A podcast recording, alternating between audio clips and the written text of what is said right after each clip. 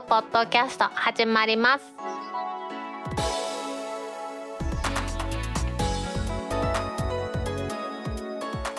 2021年7月16日タックポッドキャスト2第151回目の始まりです。この番組は天王寺アップルクラブの大道とコメントのコーナーからはタックメンバーの北尾姫とお届けします。まずは先週7月10日の augm 大阪にご参加いただいたリスナーの皆さん本当に参加ありがとうございました。そして運営のご協力ありがとうございました。梅雨前線がねだいぶ北上してきまして日本中で強烈な雨だとかですね大雨警報だとか出てる中ですね YouTube ライブを通じまして150名の方に集まっていただきまして英治も大阪ジュライ2021を開催しました、まあ、大阪府にはですねまん延防止措置がまた出てましたのでオンラインでの開催となりましたがオンライン上でもね皆さんにお会いできて本当に楽しかったです。それでもオープニングでお気づきだと思いますけれどもこの151回からは新たな BGM を Mac の音楽クラブのトルキスさんに提供いただきましてこのオープニングのバックで流れております曲は Expansive Force という曲です。この新しい BGM のお話と AGM 大阪のお話はエンディングのコーナーで姫と一緒にお話したいと思いますのでよろしくお願いいたします。今日のオープニングのニュースとして取り上げたいのは20代から30代若手社員に人気。企業は戦々恐々。最近よく聞く退職代行サービスに潜む危険な罠とは？という IT メディアビジネスからの記事を紹介したいと思います。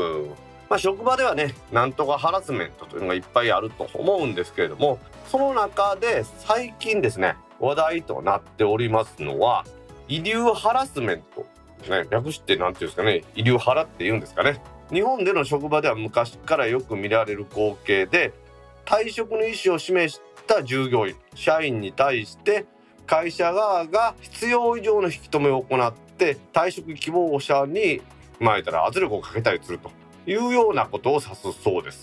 どういってもお前なんか通用せんぞというような説教で終わるくらいならマシな方でこの業界で仕事できるのにしたるわとかですねそういう風な感じのまあほとんど脅しみたいな感じだとかあとは当然の権利である退職届ですね辞めますっていう退職届を受理しなかったりということをすると。まあ、このような脅迫めいた言動や退職を断念させようとするという行為が日常茶飯事で行われているようなんですよね。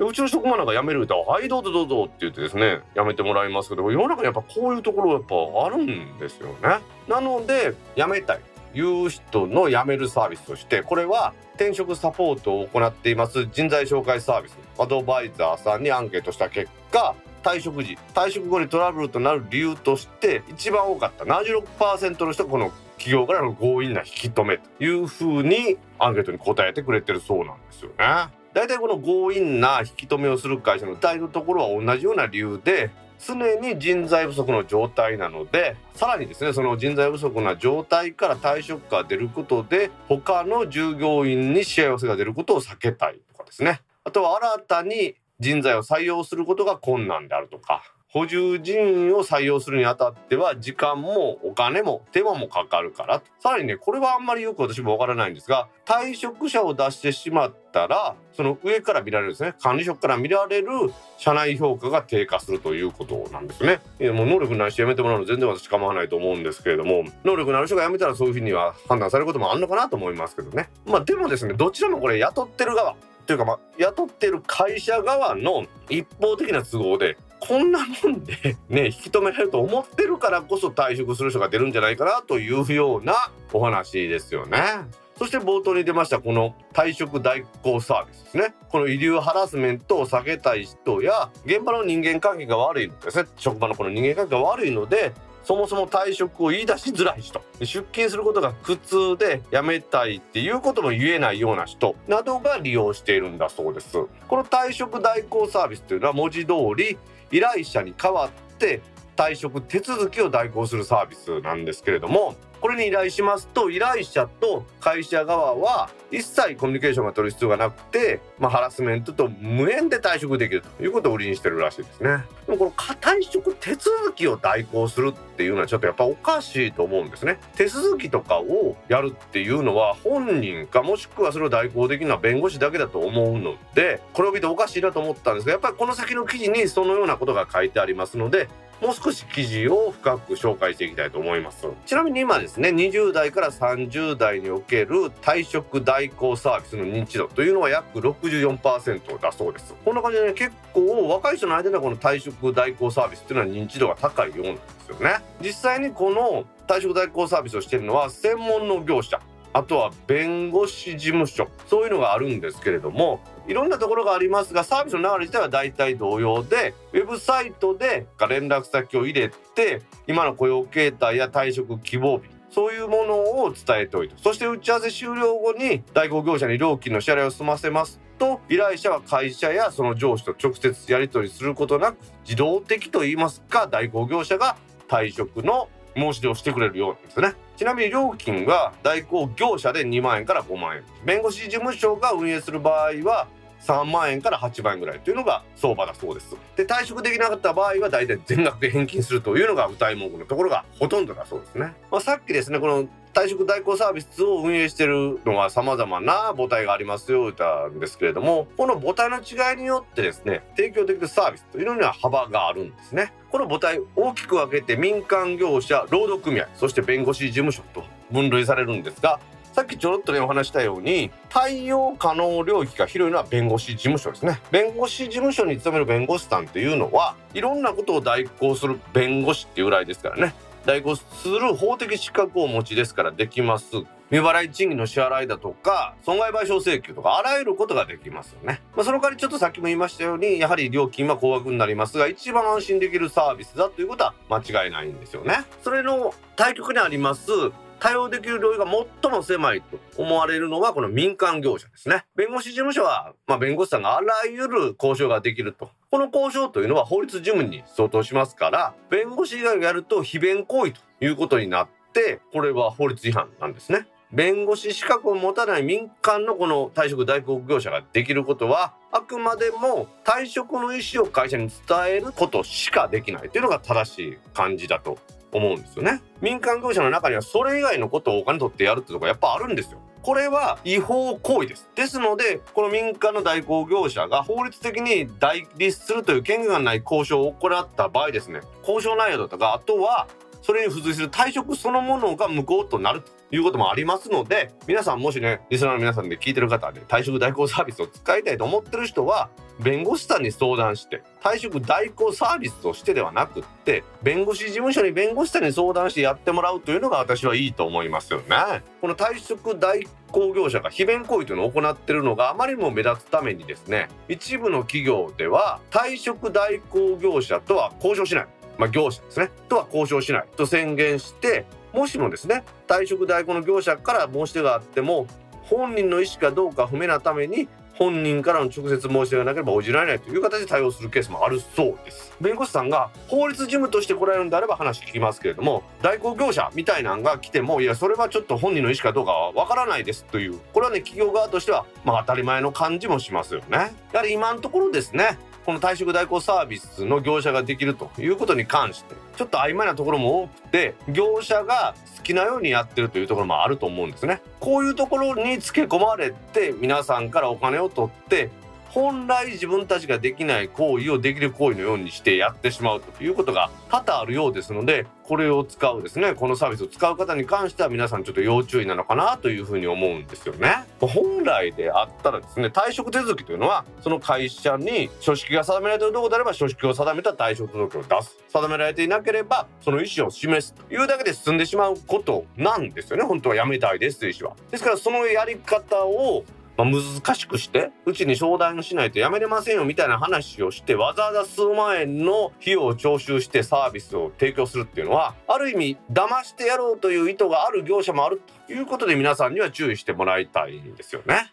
退職したいという意思を伝えにくいような職場があるというのはそれ現実だということはこのこの記事に書いてあるんですけれどもやはり辞める時ぐらいはねちゃんと自分で意思を表示するそしてその意思を表示すればおかしなことになった場合やはりそれはもしも出るとこに出てしまえばですよ。絶対その企業側が負けるわけですから辞めたいという人は堂々と無理を張って退職届を出せばいいんじゃないかなと思います。自分で退職の意思を示すということも難しくなったこの時代ですね。退職代行サービスに騙されてですねたくさんのお金を取られないように皆さんにはしてもらいたいなと思います。それではタックポッドキャスト2第151回始まります。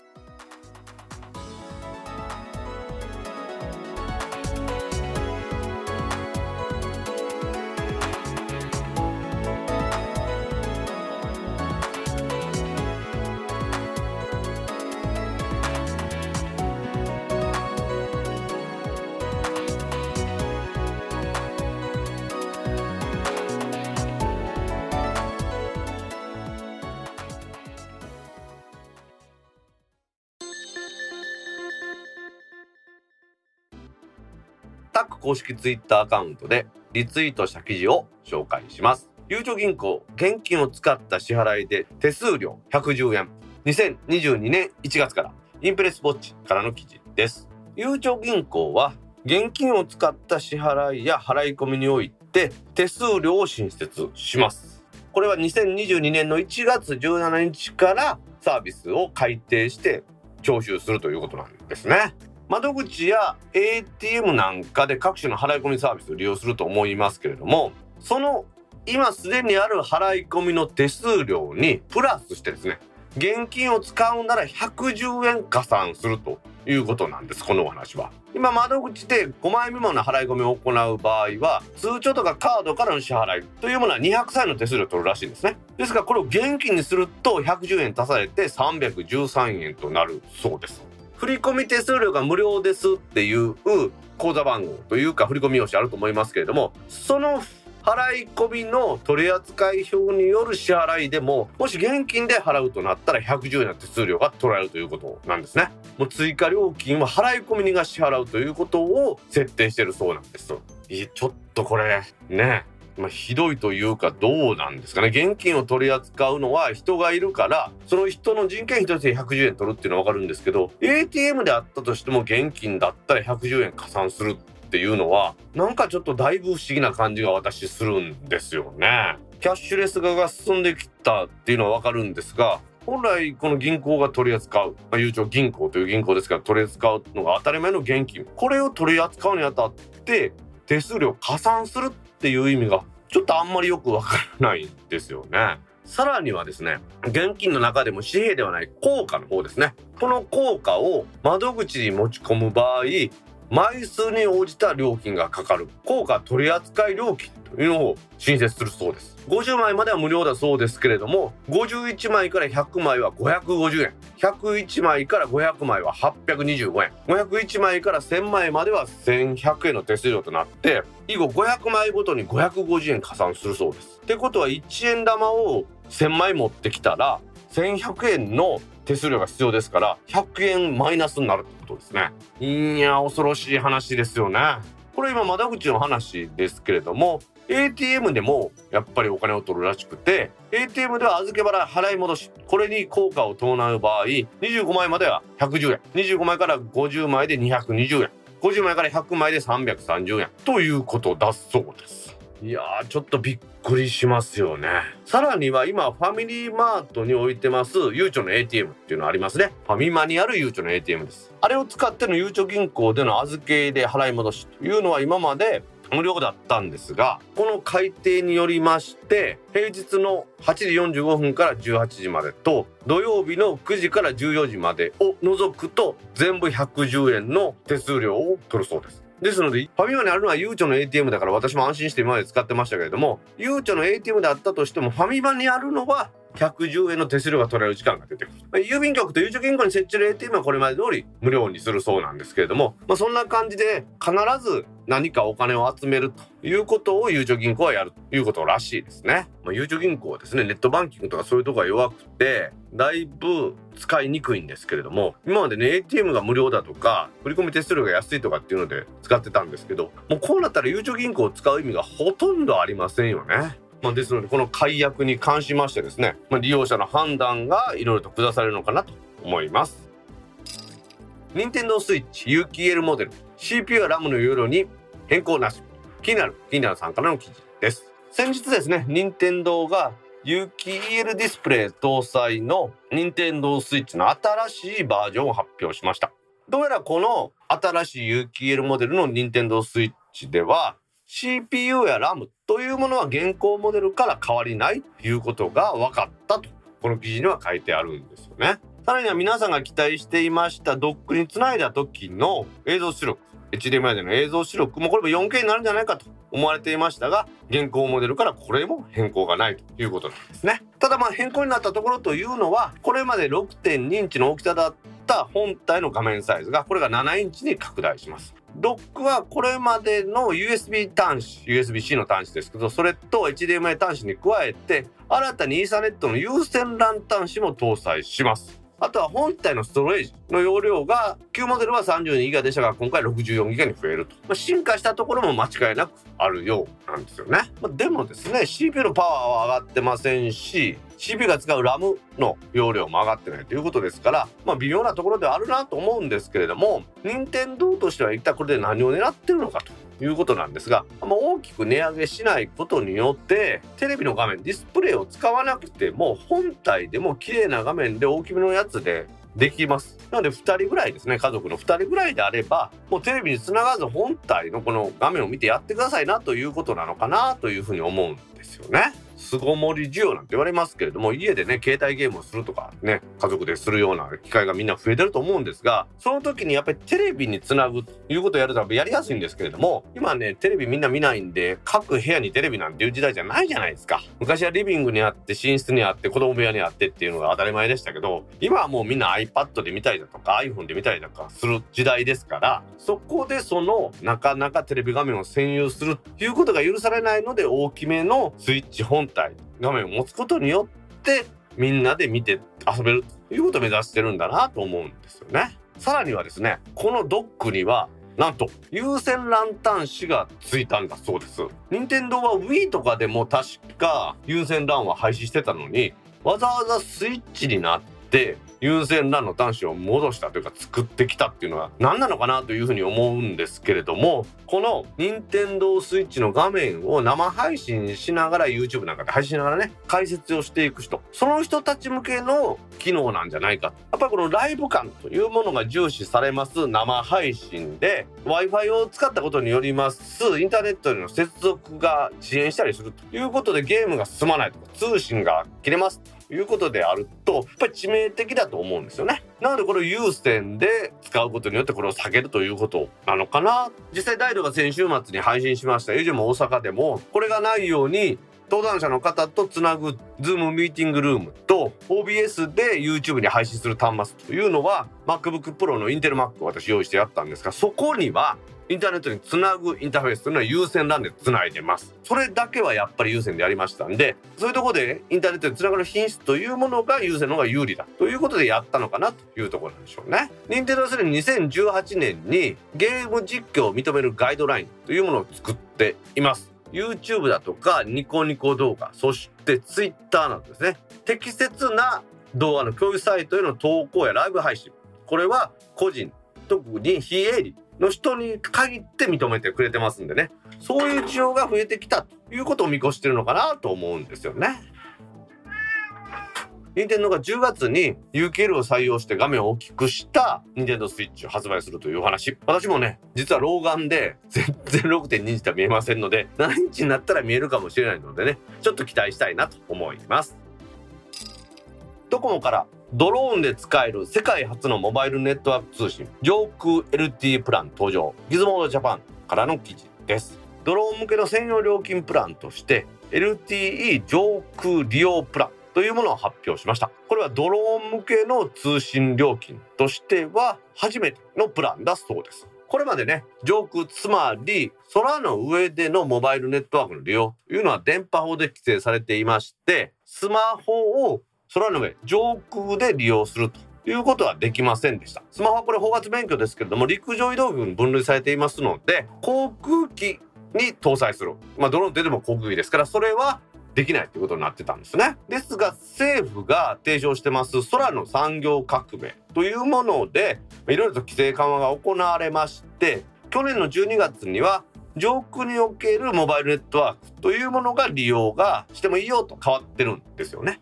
このような政府の取り組みから生まれたのが今回のドコモが発表しました LTE 上空利用プランというものでこのプランに対応した SIM カードをドローンに入れるか同じ SIM カードが入ったスマホをドローンに取り付けるということでドローンとやり取りするモバイルネットワークが使えるようになったということなんですよね。この恩恵としてですね産業分野では物流としてですね利用する吉野家の牛丼運ぶとかねネット上でありましたよね遠隔操作だとか災害対策というものに期待されています。気になる月額の利用料金は4万9800円。ちょっと高いんですけれどもデータの利用量は 120GB あります。これ LTE を使ってるものですから LTE エリアであれば全国どこでも通信可能。今までは上空つまり空の上からスマホや SIM を刺さった通信機器から電波を出します。そうするとこのモバイルネットワークといえども市場で利用する電波を使った機材。これにやっぱりどうしても干渉するんですね。広い範囲に電波届いてしまいます。この高い周波数というのは電波が届く範囲というのは見通し距離ですからアンテナの位置が高ければ高いほどドローンみたいに高いところにしますと遠くまで届いてしまうことによって干渉が起こる。その干渉を避けるために電波法では限定的な利用しか認めていなかったということなんですね。ですがちょっと先ほど出ました関係省庁とかこの企業団体のこの官民共同の協議会が空の産業革命というものを唱えまして上空での電波を送信する電力の制御や周波数帯の制限などを条件に去年の12月2020年の12月に上空におけるモバイルネットワーク利用を拡大するいう規制緩和が行われてるんですよね。ドコモはすでに上空での LT の通信端末の送信電力を最適化する。つまり届くようであれば電波の出力を弱める。これをやります。ネットワーク機能。送信電力最適化機能というのはすでに開発しています。さらに今回は上空で利用する周波数を限定する。つまり周波数限定機能というのを開発しましてこの2つの機能を活用して上空空の上での LT 通信を基地局から適切に制御する。地上の皆さんが利用します。モバイルネットワークに電波の干渉を与えないようにしているんだそうですね。またですねこれも便利だなと思うのはこのドコモのプラ。これを利用している人が電波を発信します。ドローンの利用場所や日時台数。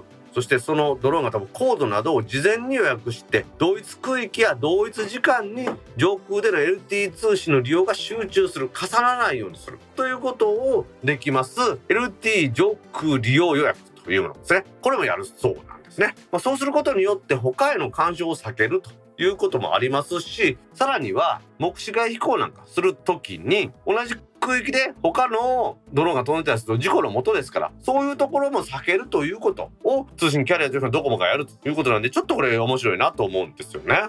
これからやっぱりね産業として保険会社さんが災害で被害を受けた家屋なんかの査定被害の査定をする場合にドローンを使ってやるというような話も出てきておりますようにドローンを使ったさまざまなサービスこちらでの有効な利用ということでは LT を使ったサービスがやっぱり一番いいと思いますんでね。月ね4万9800円払っても有益なサービスだと思います。これからますますですねこのようにドローンでの LT 利用というものが増えてくると思いますけれども電波の有効利用を図ってもらいたいなと思います。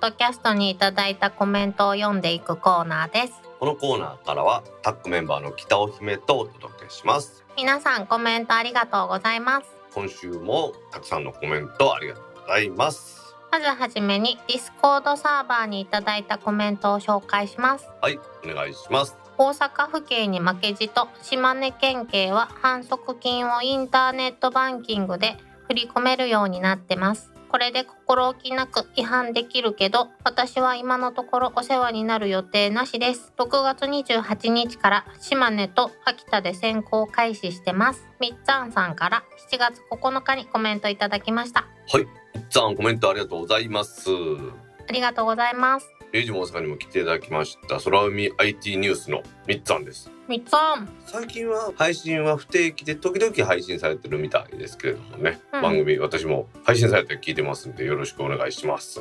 お願いします。島根県警はこの反則金ってやつですね。うん。島根県の警察官が告知した交通違反の反則金というやつですね。うんうんうんいわゆる青切符ってやつですね。その反則金を山陰合同銀行の県庁支店に振り込むっていうことらしいですうんへえで振込依頼人名はこの反則切符の番号6桁と反則者の氏名をカタカナで書くと。うんうんうんうん。で振込金額は交通反則金の金額例えば1万5千円とかで捕まった1万5千円なんでしょうね。うん。振込手数料は本人負担だそうです。うん。まあ、そうなるとね ATM でも行けるしインターネットバンキングからも行けますもんね。うん。取りっぱぐれがちょっとするなくなるかもねまたなかなかいいじゃないですか。その山陰合同銀行の県庁支店に口座名が島根県警察専用反則金っていう口座名だそうです。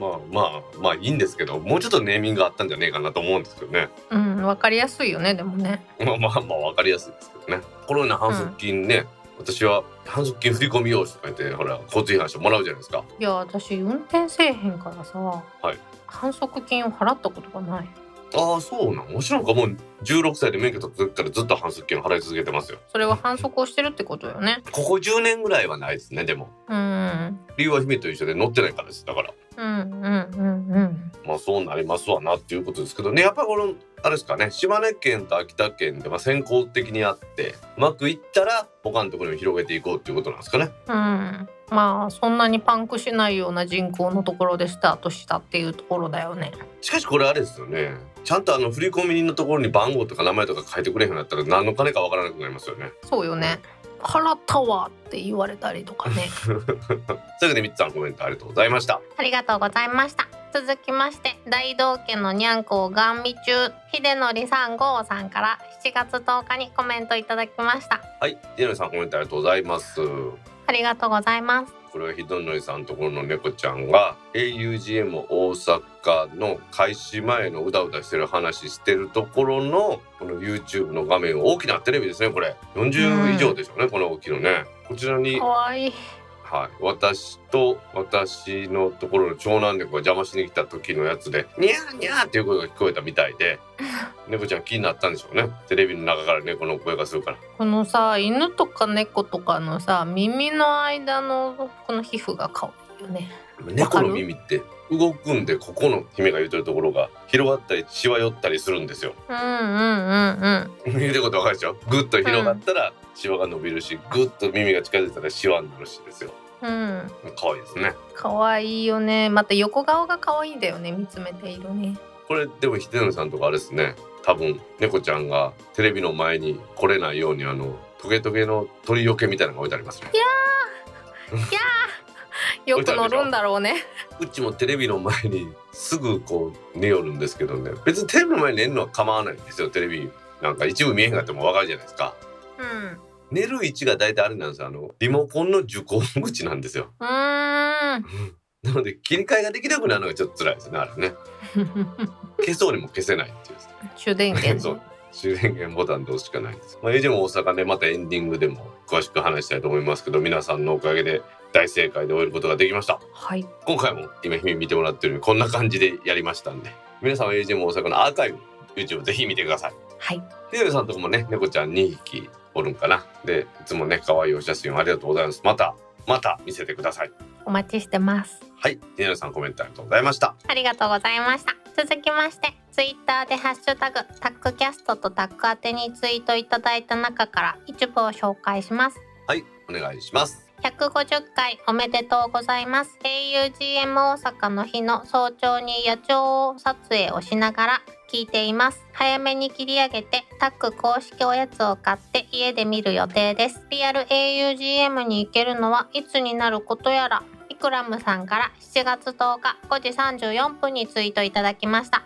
はい、クラムさんコメントありがとうございます。ありがとうございます。エイジも大阪の開催は7月の10日。そしてうちの番組が7月の9日の金曜日に配信しましたのではい。イクラムさんそれを聞いてもらいながら土曜日の朝に野鳥撮影されたんでしょうね。5時34分ですよ。この日は朝から準備をしとったけれどもなんか大変でしたわ。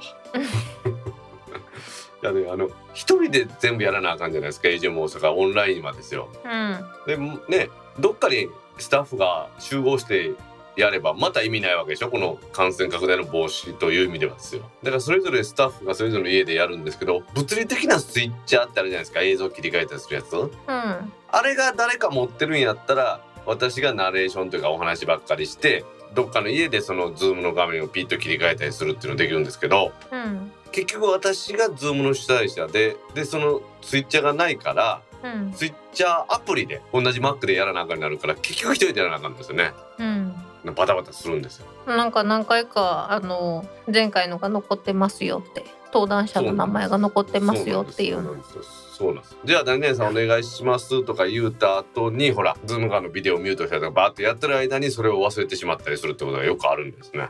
でちょっとホッとしたらみんなから指摘が来るっていうねまあ今回はねおおむねうまくいきましたけれどもえでも大阪の配信自体は13時から始めたんですけど12時ぐらいからやってましたんでまあ皆さんには楽しんでいただけたのかなと思ってますね。うん。イクラブさんにはね以前梅田でやった時ですね大阪工大の梅田キャンパス。うん。エージェン大阪来ていただきましたけれどもそれ以来多分来られてないでしょうね。そうなんや。梅田、うん。そっか梅田結構前だよねもうね。うんまあ、いくらのね関東にお住みですからわざわざ大阪まで来ていただいたっていうことですからね。本当に。はい。また皆さんとねリアルでできたりする。まあ大阪以外も他のところもあれば私もね行けたら行きたいと思いますのでその時お目にかかりましょう。はい。グラムさんコメントありがとうございました。ありがとうございました。続きまして150回おめでとうございます。今日は仕事になりましたが augm 大阪はどこかのタイミングで視聴させていただきます。ホテロング時々日本食いしますブラフォード2さんから7月10日5時54分にツイートいただきましたはい、浦さんコメントありがとうございます。ありがとうございます110回ありがとうございます。ありがとうございますえでも大阪ね YouTube で配信させていただいてるおかげでアーカイブが残りますのでまたお好きな時に見れるっていうこれはやっぱり一つメリットですよね。うんなのでこう考えるとなんか年に4回やってね2回リアル2回 YouTube とかでもいいのかなと思ったりしてですねはあもちろん一般参加の皆さんのに関してもハードルが下がるんですけどベンダーさんのハードルもだいぶ下がるのかなと思ってですよ。確かにうねん。ちょっとエンディングで同じような話またなって申し訳ないですけどやっぱり東京からスタッフさん2名連れてこられて金曜日前乗りして土曜日1日おられてその日に帰る。まあ帰らなかったとしてもやっぱり結構お金になるでしょそうね。そうね。うん。そう考えればっていう話ですよね。一般参加の人はお仕事じゃなくて、まあ、趣味で来るわけですからそれにプラスで遊びもできるわけじゃないですか。うん。ね、どっか遊びに行ったりとかでもお仕事で来られるとやっぱり次の日遊びに行ったりっていうのも難しいでしょ？やっぱりね。なかなかね。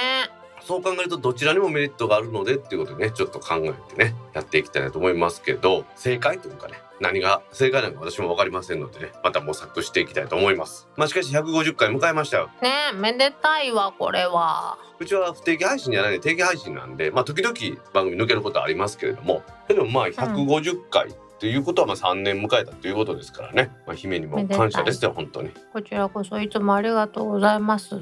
今週も頑張って編集しますわ。意地悪編集はそろそろやめてもらえませんかね 意地悪編集じゃないでしょ。めちゃめちゃ綺麗にわし編集してると思いますよ。うん？意地悪と綺麗は違うんじゃない？いやもちろん違いますけど。意地悪なんかは一切ありません。綺麗にもう話の前後もちゃんと何？くっつくように編集してるし、くっつくようにやろう？ん、結構カットしてますからね。3分の1から半分はカットしてますからね、だって1時間ちょっと長い時1時間半喋ってるもんね。まあそれを後半30分に収めてますからね。うん。さっくりいかれるよね。まあここもカットされますけど。へえ。はい。そういうわけでブラさんポテロング日本語は成功したでしょうか？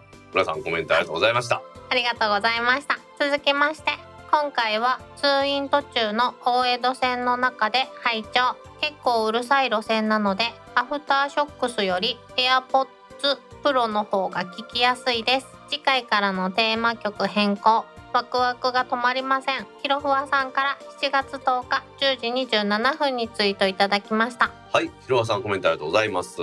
ありがとうございます。今はバックでですね「アザーキャッチ」という曲が入ってます。これをねエンディングで詳しくまたお話ししたいと思いますのでご期待くださいはい。確かにねアフターショックスは骨伝導なので耳が開いてるので外からの音が入りやすいのでうん。エアポッツプロのノイキャンが一番聞きやすいですね電車の中とかをね。うん確かに。ガタンガタン言うとも問題ありませんからね。うん。BGM の変更につきましてはトルキスさんから許可をいただいたのでエンディングのところで各120秒ずつぐらい流してっていうのをやろうと思ってます。まあちょっとね一曲の長さを勝手に変えるというのは制作者の意図と違うもんですからちゃんと制作者の許可を取ってやりますんでね皆さんご期待ください。はいいいと思います。広川さんコメントありがとうございました。ありがとうございました。続きましてイカリングみどりんさんから7月9日7時40分にツイートいただきました。はいみどりさんコメントありがとうございます。こありがとうございます。これ何？れあの150回のシーサーのところにも置いてるんですけど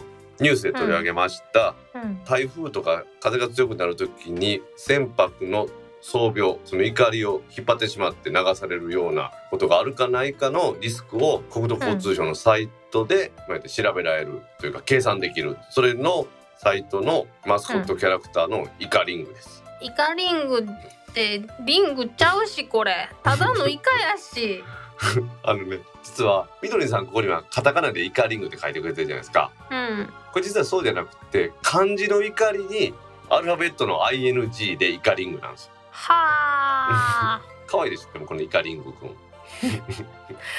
もうさマスコットキャラクターとかゆるキャラが増えすぎてもうわからん。皆さんもあの C さんの150回のところ見てください。イカリング書いてありますから。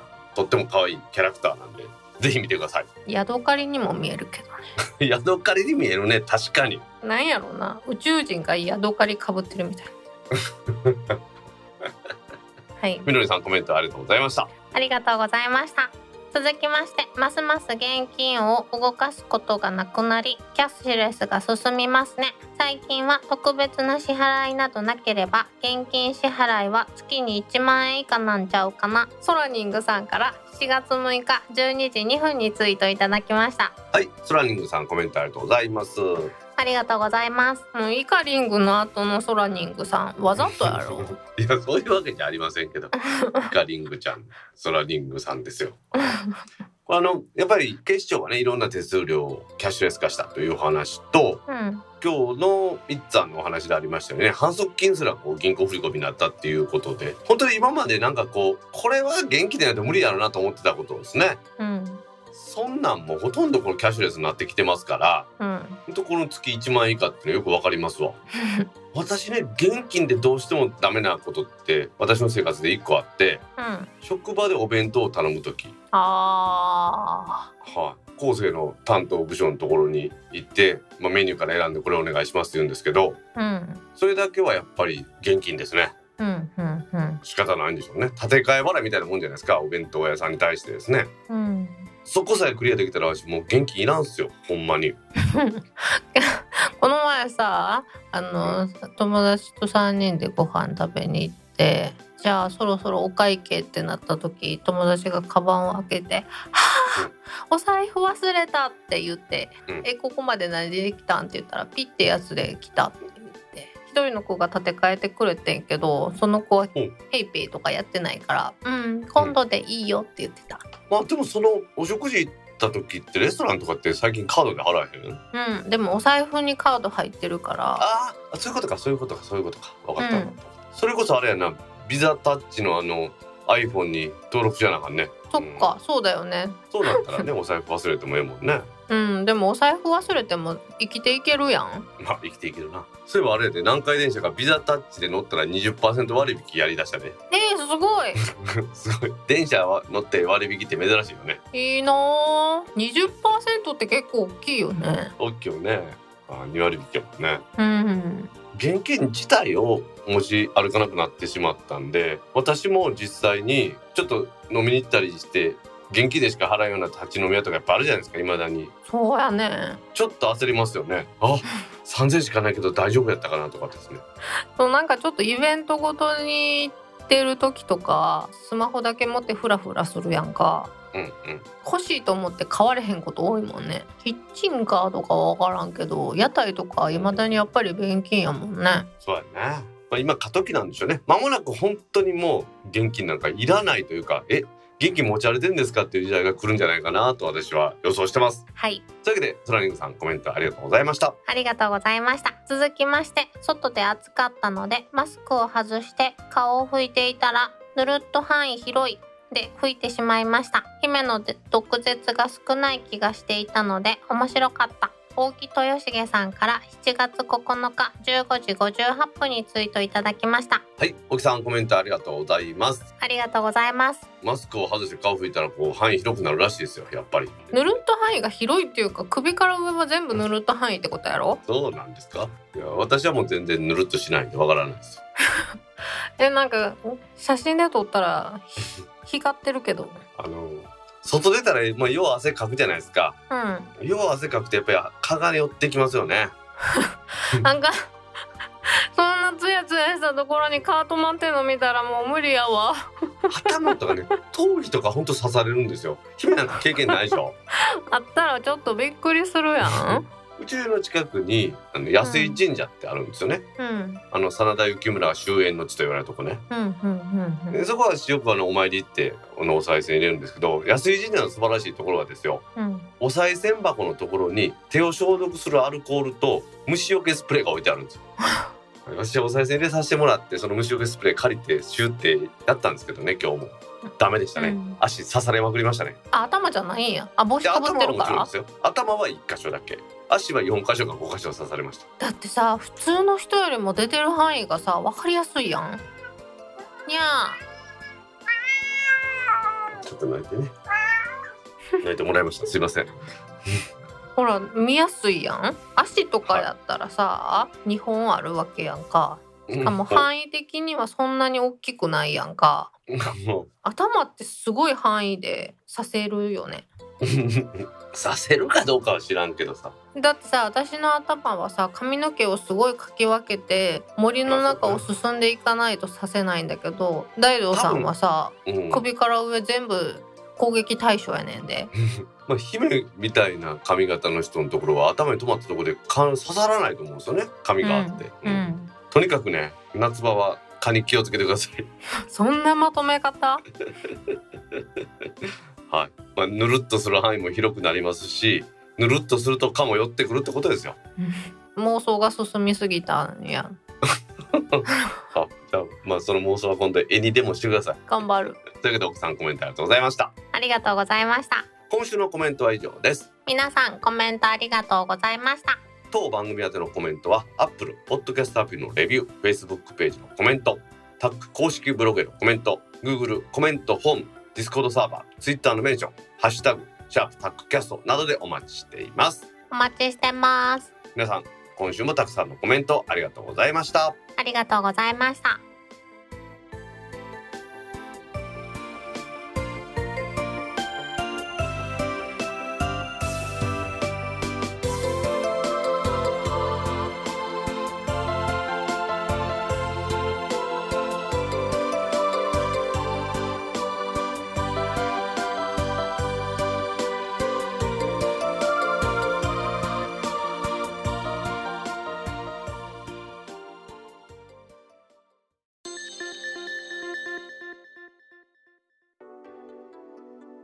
ポッドキャスト2第151回もエンディングを迎えました。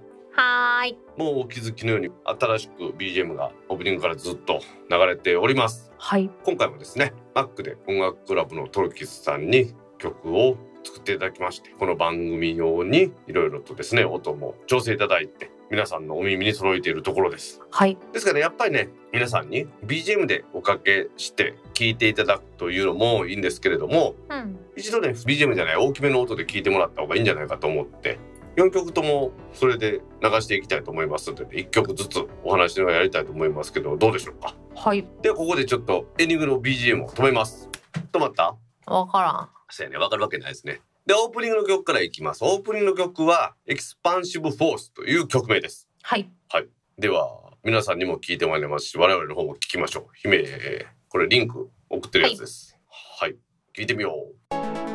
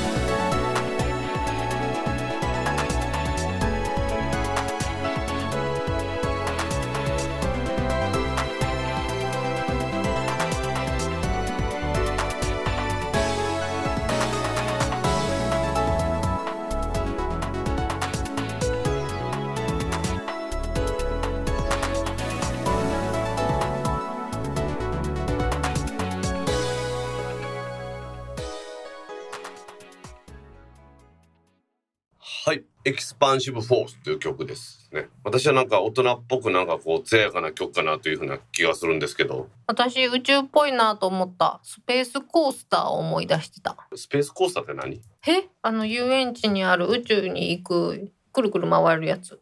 わかる？わかる？え、ジェットコースターじゃなくて？うん。あのし光がこうくるくる回りながらヒュンって行くやつ。え？スペースコースターって一般的じゃないんかな？やっぱり大道さんとは分かり合える部分が食しかないなと思う。食もちょっと違うよね。お酒もちょっと違うしな。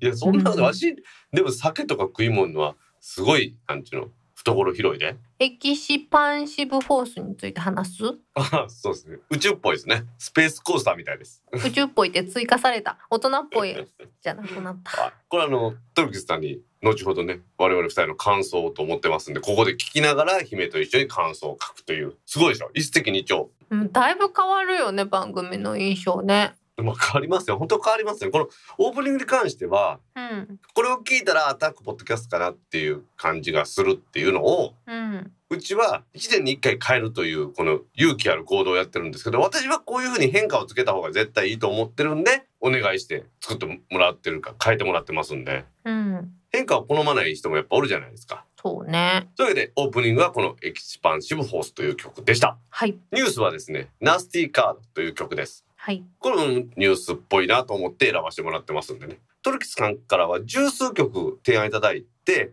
その中から、これオープニング、これニュースでどうですか？という提案を2、3曲ずついただいて、その中から選んで、違うジャンルに使ってもらっても結構です。まあ、おすすめはこんなんですっていう感じで選ばせてもらってるんですが、私はこれがやっぱりニュースにはぴったりかなと思って選ばせてもらいました。ではちょっと聞いてみましょう。はいはい。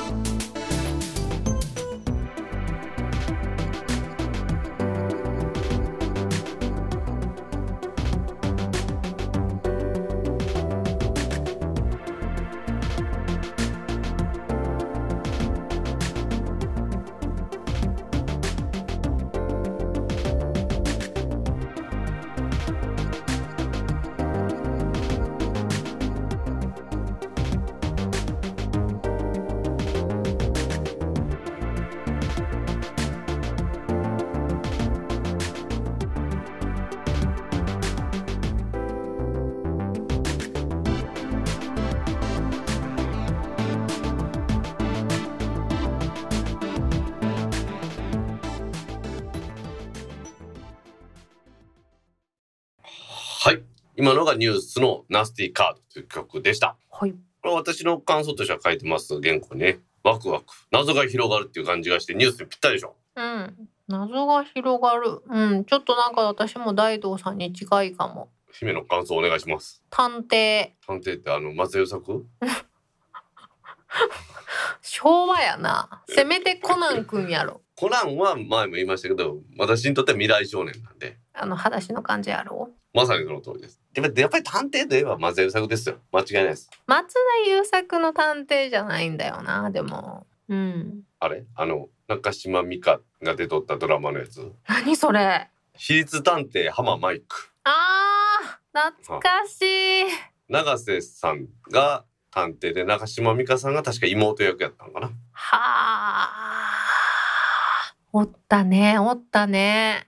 ああ、でも、うん、それはわかる。そんな感じ。シス探偵、うんまあマイクの感じですな。うん、うん、そうね、そうね。じゃあカッコして書いとくわ。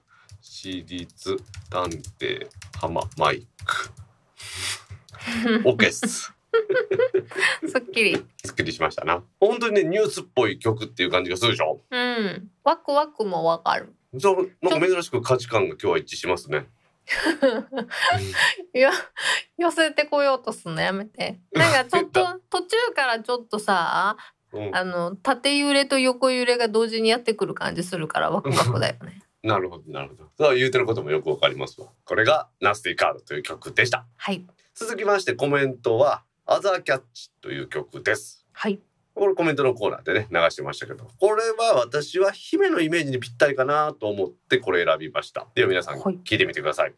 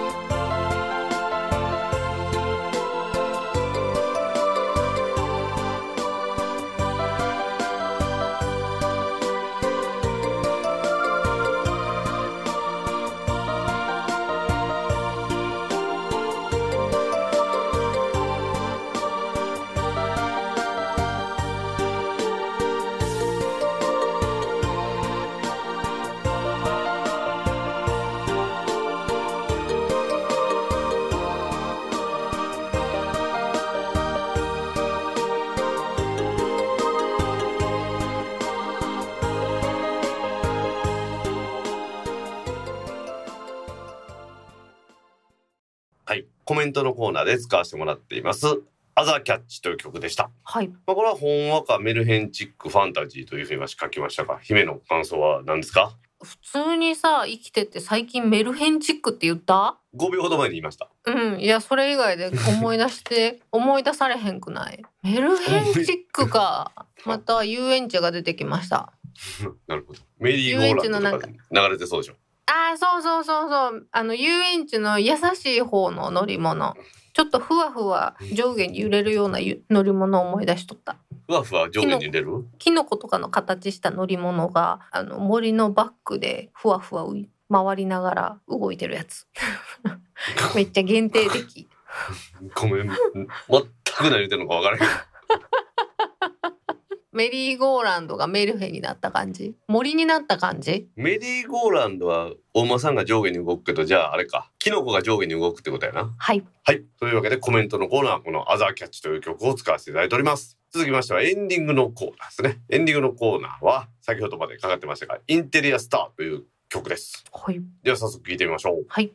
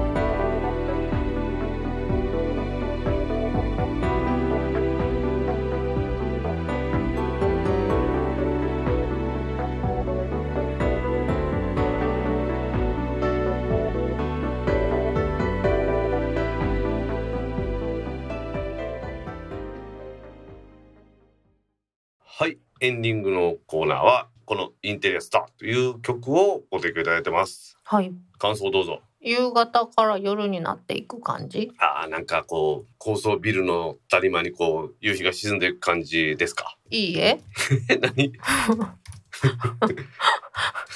全然違う。あのさ、すごい坂道の道路を自転車で登っていく感じ。すごい坂道の自転車で登っていくと夕方から夜になっていくやつ。下っちゃダメなんですか？登りたいです。そういう感じで4曲ご提供いただいてますはい。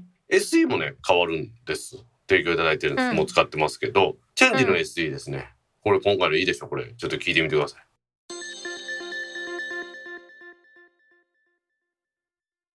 はい。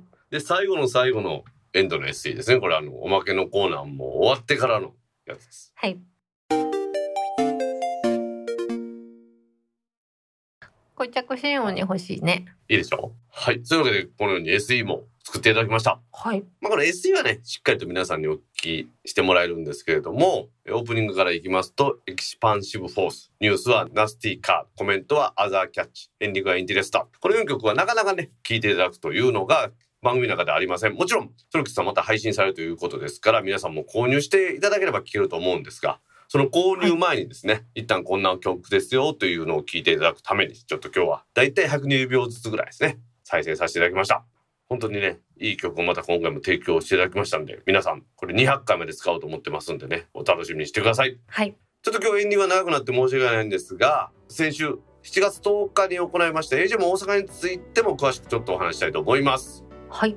AJ も大阪ジュライ2021ですね。うん7月の10日の土曜日に YouTube ライブを通じまして、皆さんにお届けすることができました。はい。今回もね残念ながら大阪府にはまん延防止等重点措置というのが発令されておりましてなかなかイベントも難しいですしまず何よりもね新型コロナウイルスの感染拡大というものを防止する観点からやっぱり人の接触を減らすということでオンラインの開催となりましたはい。まあでもねちょっと話したようにね Zoom での会議の様子を YouTube に流したんですけれども Zoom の会議だとみんなねマスク外してるんで顔が見れるんですよね確かにね。なのでそういう意味ではね私はこれいいなと思いましたねうん。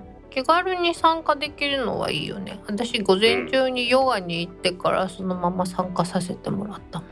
まあ、さっきもちょっと言ったようにやっぱりその大阪以外の方からっていう参加も考えてもそうですね姫も今午前中別のことやってて、大阪におったとしても午前中別のことをやって午後からリアルの参加だったら難しいじゃないですかうん。もちろんね大阪以外の方は全くもって3本目まで違うことをしてても問題なく参加できますしなんやったら移動中でも YouTube は見れますからうん。そういう意味ではあらゆるところから参加できるという点ではオンライン開催というののメリットもねあるなっていうのがよく分かってきましたね。はい。ちょっと内容をお話しさせていただきますとまずは今回もベルキンさんお願いしまして代表日本代表がね石井さんからデビッドさんということに変わられましてデビッドさんのお話いただきました。イケメンでした。ベルキンさんは実はデビッドさんはご自宅からで会社から福島さんと八島さんが出てくれたのでこのお二人は会社で近くで接触してるということでマスクしてましたね。ね。はい。それ以外の方はみんなマスクしてませんでしたね。当たり前か。ご自宅でやってますからね。はい。はいでも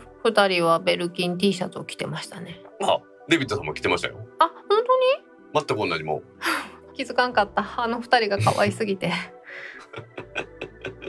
で、TRA の東社長ですね。東社長はご自宅からまたいただきまして、もう東社長もね、始まった4回前はいろいろと、ズームでのそのプレゼンも不安ありましたが、もう慣れたもんでしたね。うん。ささっと画面共有して、ささっとプレゼンテーションやってくれましたね。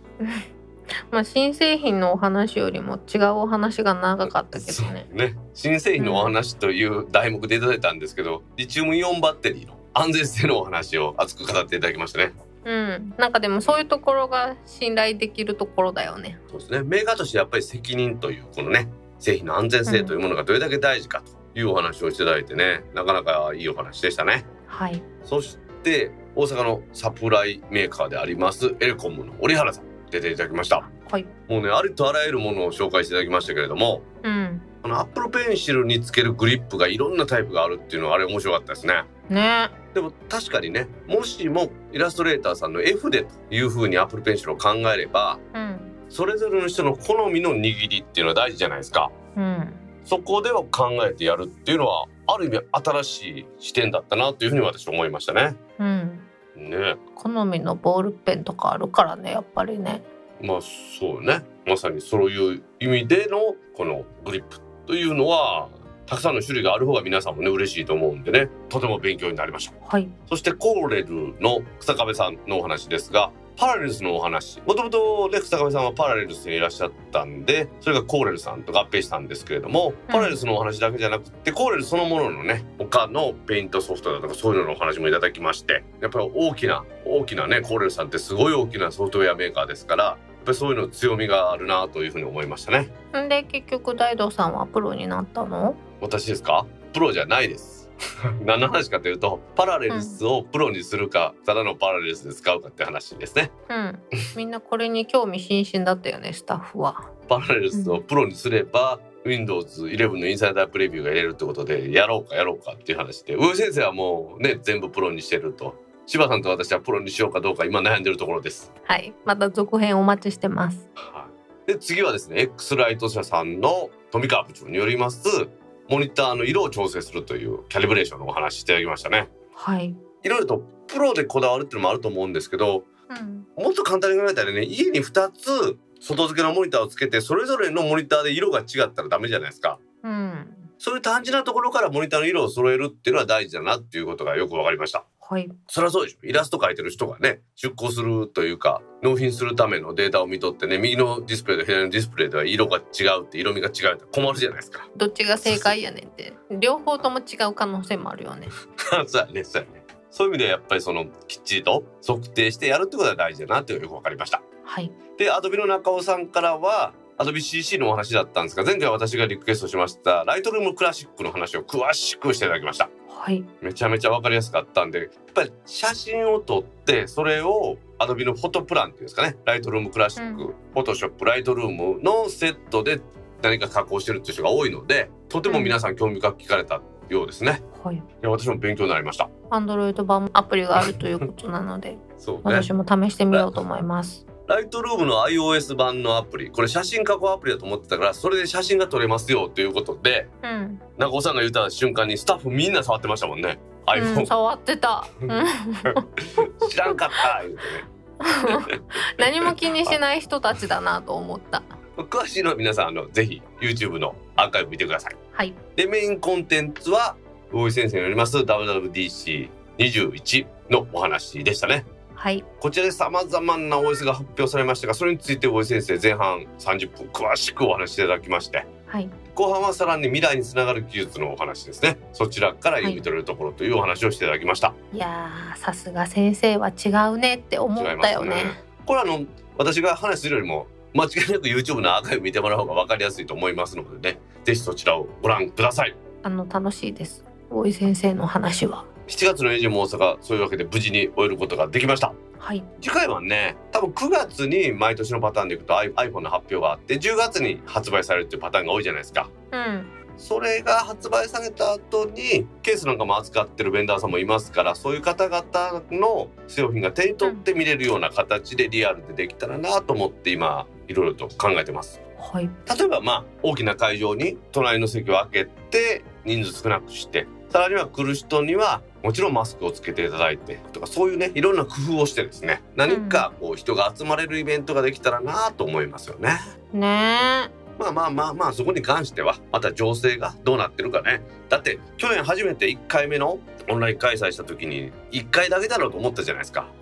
本当に。それが未だに続いてますからね。逆に言うと劇的に状況が改善されることもあるかもしれませんので。うんそれに期待したいなと思ってます。はいまあ、そういうわけで皆さん、エイジも大阪に参加いただき、本当にありがとうございました。ありがとうございましたはい。いやーしかし姫ね、150回無事に迎えまして、151回ですよ。ほとんど大きな障害もなく、この番組続けられてきてよかったですね。いつもありがとうございますいえいえ、私はもう姫に協力していただいて、2人で番組を作っていって、皆さんに楽しんでもらえたらもう、私なんかもうどうでもいいんで。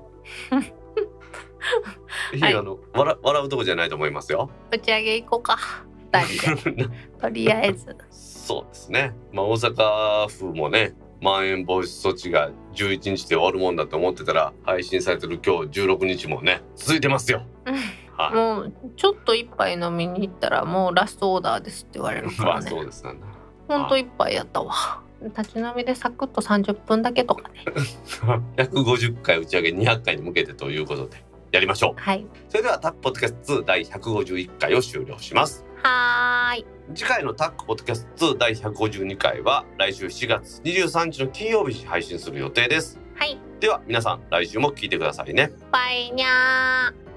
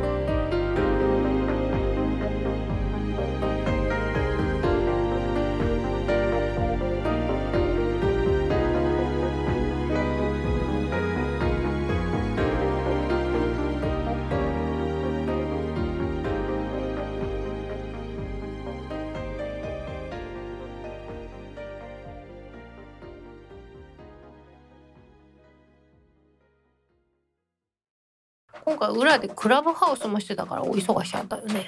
忙しかったね。うん、耳も忙しかった。そうね。まあその辺の裏話もじゃあエンディングでしっかりとしますか。はい。はい。ちょっと今うちのがあのあれですよ。誰？ん？